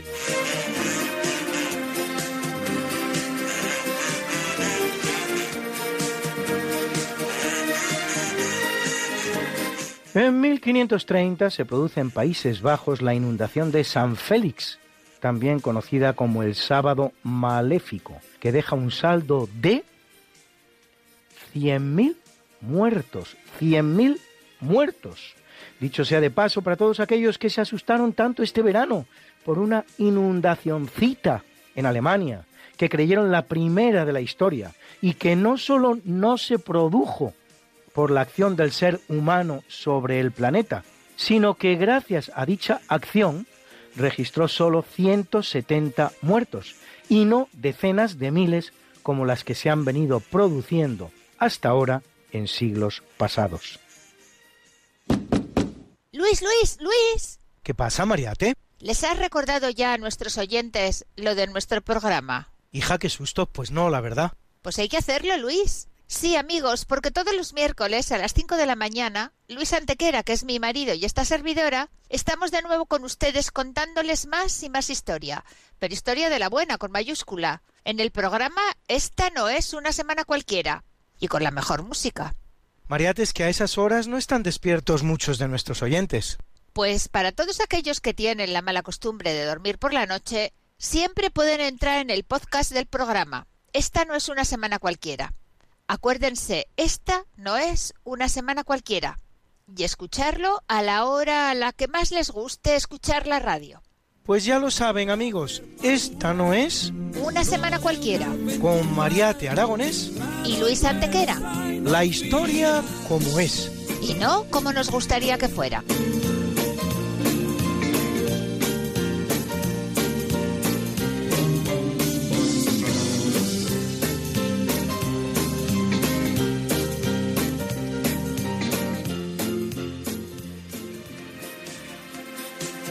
En 1605 es arrestado en Inglaterra Guy Fawkes, acusado de participar en la conspiración de la pólvora, Gunpowder Plot, según se lo conoce en Inglaterra, un complot organizado por un grupo de católicos ingleses, Robert Catesby o Guy Fawkes, entre otros, para matar al rey Jacobo I, a su familia y a la mayor parte de la aristocracia protestante, explosionando con pólvora las casas del Parlamento durante la apertura del Estado y la instalación en el trono inglés de un rey católico, presumiblemente Carlos, hijo de Jacobo I, que efectivamente ascenderá al trono, pero al morir su padre, 20 años después, teniendo un desafortunado reinado que termina con su cabeza bajo el hacha del verdugo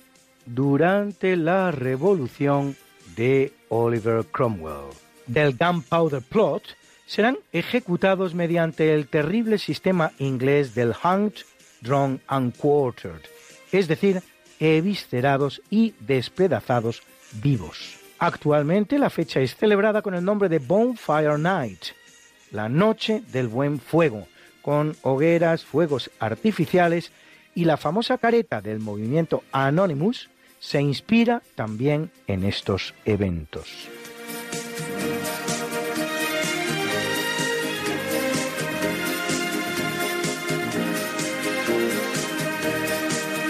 En 1901 es el compositor español Tomás Bretón triunfa en París con su zarzuela La verbena de la paloma, de la que escuchamos su tema más conocido, a que no tengo ni que presentárselo a ustedes.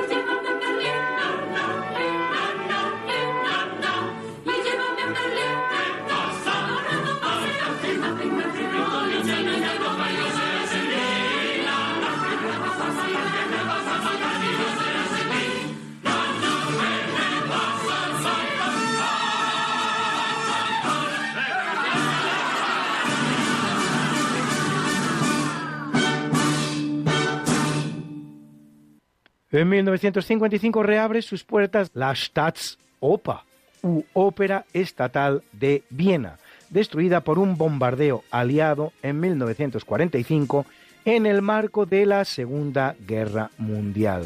Para la reinauguración se elige la única ópera escrita por Beethoven, Fidelio, a la que pertenece este precioso coro de prisioneros.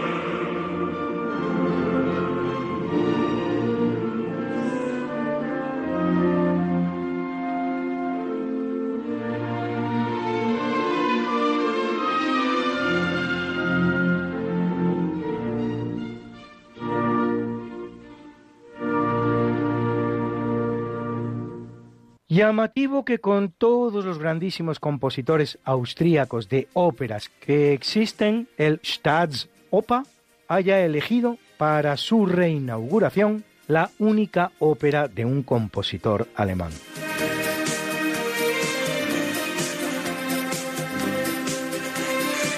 En 1968 en Estados Unidos, Richard Nixon, candidato republicano que ya lo había sido también en 1964, en que pierde contra el demócrata Lyndon B. Johnson, gana las elecciones para la presidencia de los Estados Unidos. Lo hace con un estrechísimo margen en votos, apenas 25.552, Capicúa. Además, le separan del candidato demócrata Hubert Humphrey, que sin embargo, dado el curioso sistema electoral estadounidense, le otorgan una aplastante victoria en el colegio electoral que se conforma con esos votos y que es donde realmente se elige al presidente, al obtener 301 compromisarios frente a los 191 de su rival. Bruna, nació María y está en la cuna, nació de día, tendrá fortuna. Por dar a la madre su vestido largo y entrar a la fiesta con un traje blanco y será la reina cuando María cumpla 15 años. Te llamaremos Negra María, Negra María que abriste los ojos en carnaval. En el capítulo del natalicio nace en 1271 Mahmud Ghazan, séptimo Khan mongol de Persia, uno de los kanatos formados con la división del gran imperio mongol de Genghis Khan en cuatro grandes unidades. La Horda de Oro, el Kanato de Chagatai, el Kanato chino o Yuan y el Kanato persa. De religión budista, Mahmud reinará nueve años, los que van de 1295 a 1304. Aunque fracasa en su intento de introducir el papel moneda en su territorio, al modo en que se hacía ya en China, primer país del mundo en utilizar papel moneda, construye bazares y mercados, regula los impuestos aduaneros, unifica el sistema de pesas y medidas y refuerza la seguridad de las rutas comerciales que pasan por sus dominios. En su intento de arrebatar Siria a los egipcios, incluso estará dispuesto a pactar con los reyes cristianos, pero todos los esfuerzos para consumar la alianza y conquistar Siria serán baldíos.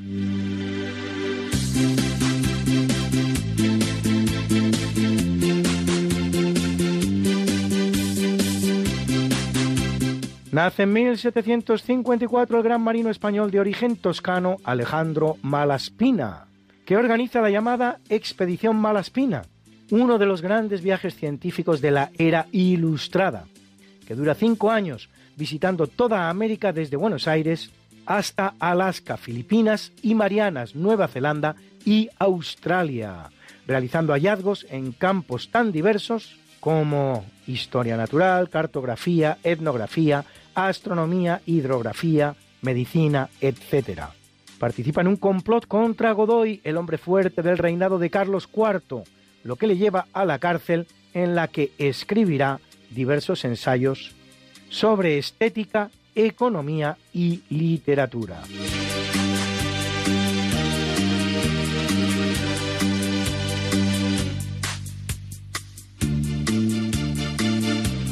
Y nace en 1854 el francés Paul Sabatier, Nobel de Química 1912 por el desarrollo de métodos de hidrogenación catalítica.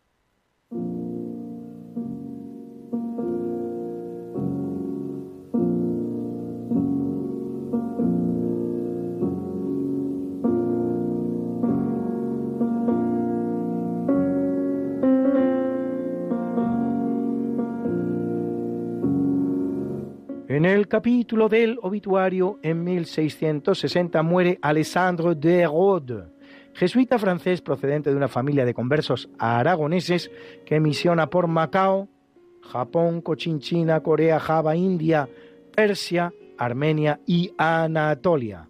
En Corea alcanza una elevada posición durante los reinados de Trin, Tung y Trin, Tran. No, en serio. Trin, Tung y Trin, Tran. Aunque en tiempos del regente Nguyen Phuc Lan tendrá que abandonar el país. Participa en la reforma de la administración eclesiástica en Asia Oriental, creando los vicariatos apostólicos. Desarrolla el alfabeto vietnamita conocido como Quoc Ngur, basado en el latino, y confecciona un diccionario latín-portugués-vietnamita.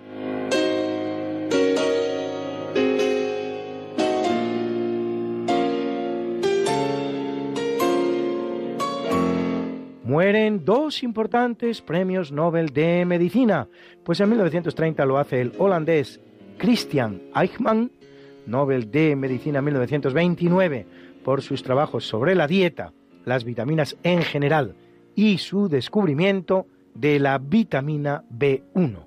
Y en 1975 lo hace el estadounidense Edward Laurie Tatum, Nobel de Medicina 1958, por sus trabajos sobre los bloqueos metabólicos controlados por genes.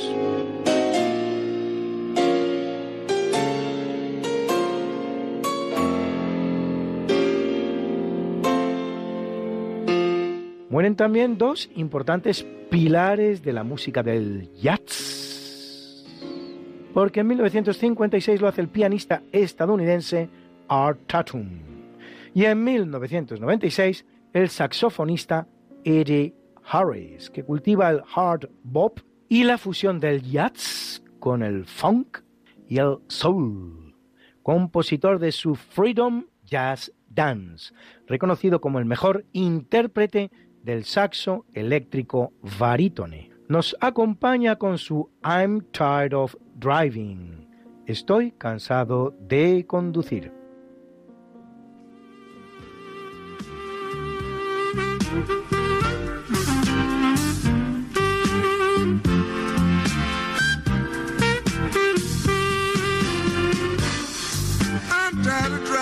In everywhere I have to go.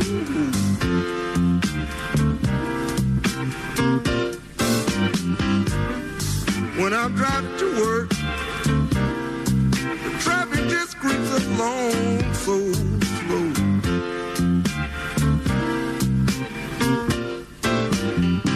There's never nowhere to park at concert, ball game, or just a plain old picture show.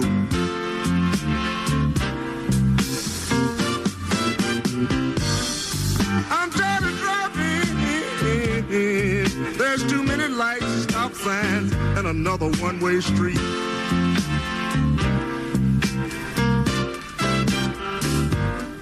I'm tired of buying gas and pulling the belts from under my seat.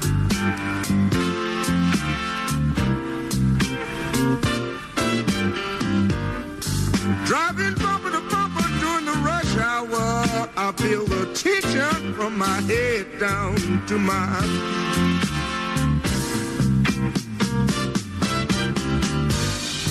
I'm tired of driving in the rain, the fog, and the snow.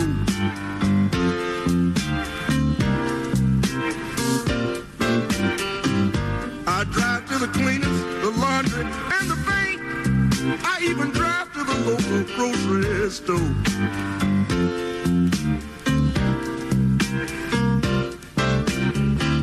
I'm going out tonight and party.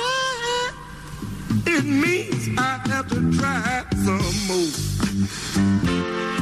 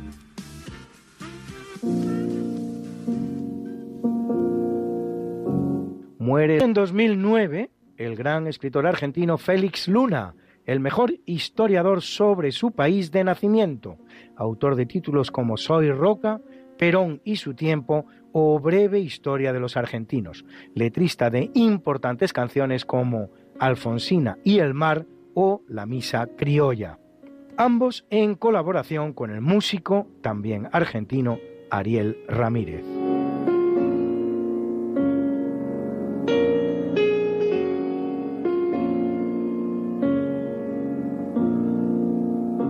Muere en 1977 René Goscinny, historietista francés semi-argentino, esto es poco conocido, de procedencia polaco-ucraniana y criado en la Argentina, de origen judío, tanto así que buena parte de su familia será víctima del holocausto nazi. Con más de 500 millones de libros vendidos, que se dice pronto, autor de personajes como Lucky Luke, Le Petit Nicolas y por encima de todos ellos, dos imprescindibles del cómic, Asterix y Obelix, que en estos tiempos decadentes que vivimos, algunos iluminados idiotizados se proponen censurar por políticamente inconvenientes.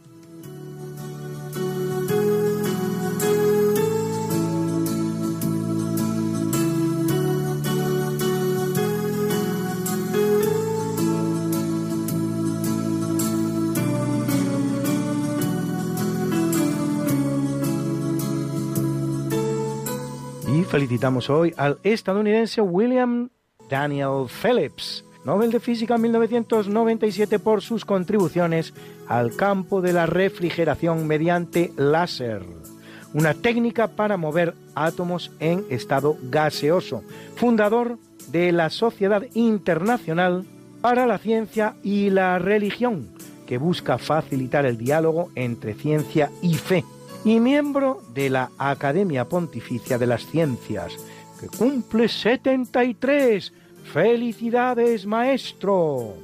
Y a Art Garfunkel, músico estadounidense del dúo Simon and Garfunkel, que cumple 80 y a quien recordamos cantando este bellísimo The Sound of Silence, el sonido del silencio.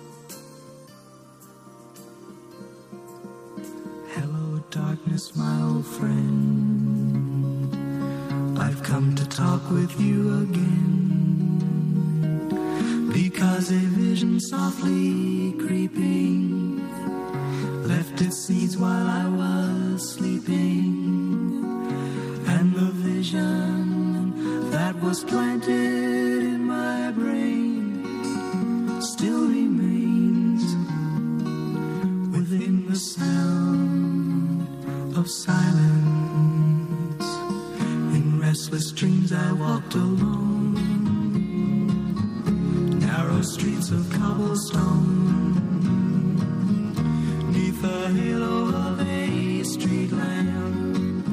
I turned my collar to the cold and damp. When my eyes were stabbed by the flash of a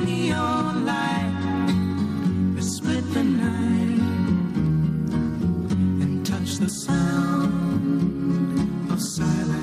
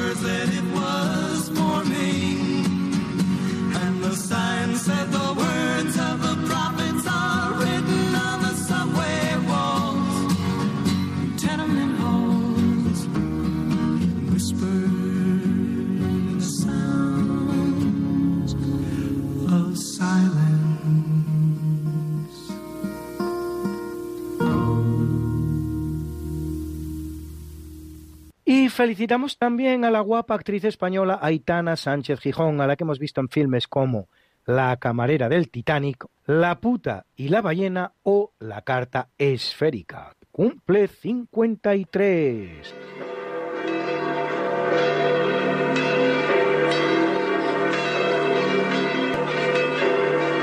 Y celebra la Iglesia Católica a Isabel, la prima de la Virgen, madre de Juan el Bautista, y a Zacarías, profeta veterotestamentario y padre igualmente del Bautista.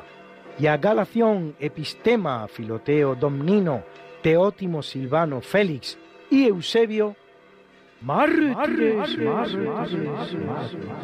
a Marcos, Fibicio y Román, obispos,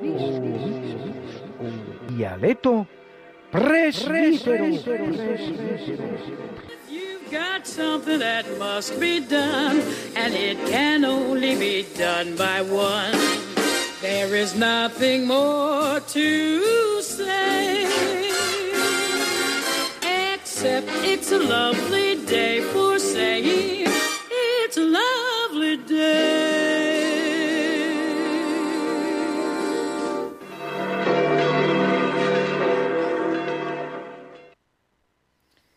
Pues ha llegado ese momento en el que tenemos que terminar el programa. Les iba a abrir el micrófono a ustedes, a nuestros oyentes, pero la verdad es que prácticamente no tenemos tiempo. Bueno, si haces una llamada rapidita, pero tiene que ser muy, muy rápida, pues sí les, sí les voy a dar paso. Pero vamos con el tiempo muy, muy apurado. Si quieren participar ahora en, en el programa, tienen que llamar al 91 005 94 19. Se lo repito, pues no tenían papel o bolígrafo a mano. 91 005 94 19. Y mientras recibimos las primeras llamadas, voy a poner esta canción que un oyente, uno de ustedes, me ha pedido que ponga.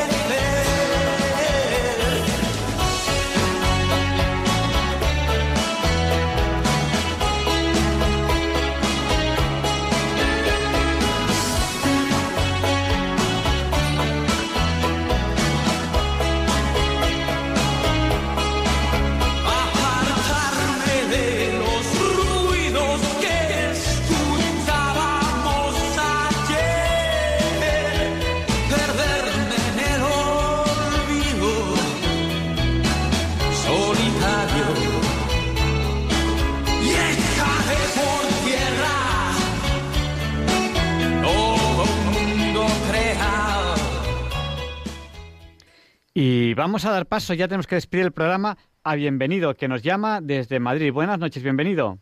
Uy, un segundo, que no te hemos dado paso. Con el follón que tenemos aquí de ordenadores, ahora sí, cuéntanos. Buenas noches. Nada, bueno, solo quería completar un poco lo que ha dicho Luis Antequera. A ver, eh, eh, a ver, V, V, vamos, el, respecto al complot de la pólvora, bueno, el, la película que menciona, vamos, La Máscara de Anonymous se inspira en un cómic llamado V de Vendetta, que a su vez dio lugar a la película. Entonces la película fue lo que tuvo más éxito y a partir de ahí, ¿no? El, el cómic V de Vendetta, bueno, como la película trata de un supervillano que se enfrenta a otros supervillanos, porque realmente eso es de lo que trata, ¿no? Es bastante interesante, la verdad, o sea, es muy interesante de leer, quizá uf, duro para un católico, porque, bueno, lo que defiende al fin y al cabo es la anarquía, pero en fin, mm, es bastante interesante ver si tienen la oportunidad. Luego, en cuanto a René Goscinny, señala, eh, me gustaría también señalar también, bueno, mi personaje favorito que es Wood. no lo ha mencionado Luis Wood, el visir que quiere ser califa en lugar del califa, ¿no? Este sí es bastante, creo que lo conoce mucha gente. Es muy divertido, lo recomiendo mucho. Eh, por otra parte, René Goscinny no creó el personaje de Lucky Luke, lo creó Morris. Lo que pasa es que los mejores episodios son los que luego escribió René Goscinny en vista de que, bueno, de que no resultaba lo bastante interesante, pues bueno, se lo propusieron escribirlo a él, dibujándolo Morris y bueno, pues salieron los mejores episodios que son los que conocemos aquí. Nada más que, que estas, estos matices. Pues mu- muchísimas gracias. Pues le, damos, le vamos a dar paso a José Luis y ya terminamos el programa. Ya no nos da tiempo a, a- a más llamadas. A lo mejor, José Luis, muy rápido, cuéntanos. Vale, yo digo, si, si Dios ha, ha venido a salvar a todos, ¿cómo es que el hombre a veces se siente sin esa salvación de Dios? O sea, ¿por qué no se acepta que ha venido a salvar a todos y todos tenemos derecho a la salvación de Dios? Sobre todo porque Dios todavía está vivo entre nosotros.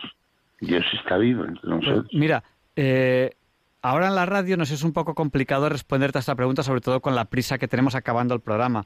Pero yo creo que un sacerdote te puede, te puede, te puede responder mejor que yo a esa pregunta y te lo puede explicar mucho, mucho mejor que yo. O sea, a, a veces, a, a veces las cosas no son tan evidentes, pero, pero No son prof- pro- evidentes, profundizando se- pero- se, ve. O sea, a, veces Dios no es evidente, pero está ahí.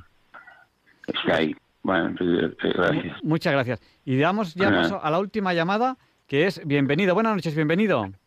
Buenas noches, pues nada, para daros las buenas noches, felicitaros por el programa y que estoy, escu- estoy escuchando al mismo paso que vosotros, Radio Taxi, Teletaxi, que me han puesto la canción del abuelo y después una de Camilo Sexto, esa de Quiero Vivir.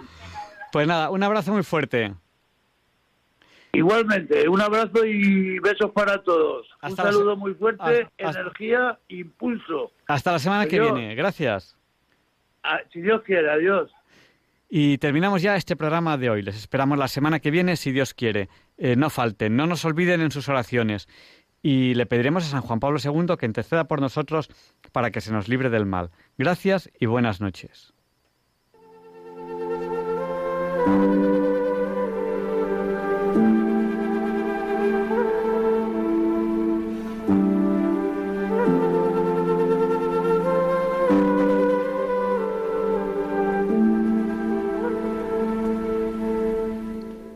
Y así concluye en Radio María el programa Diálogos con la Ciencia. Dirigido por Javier Ángel Ramírez.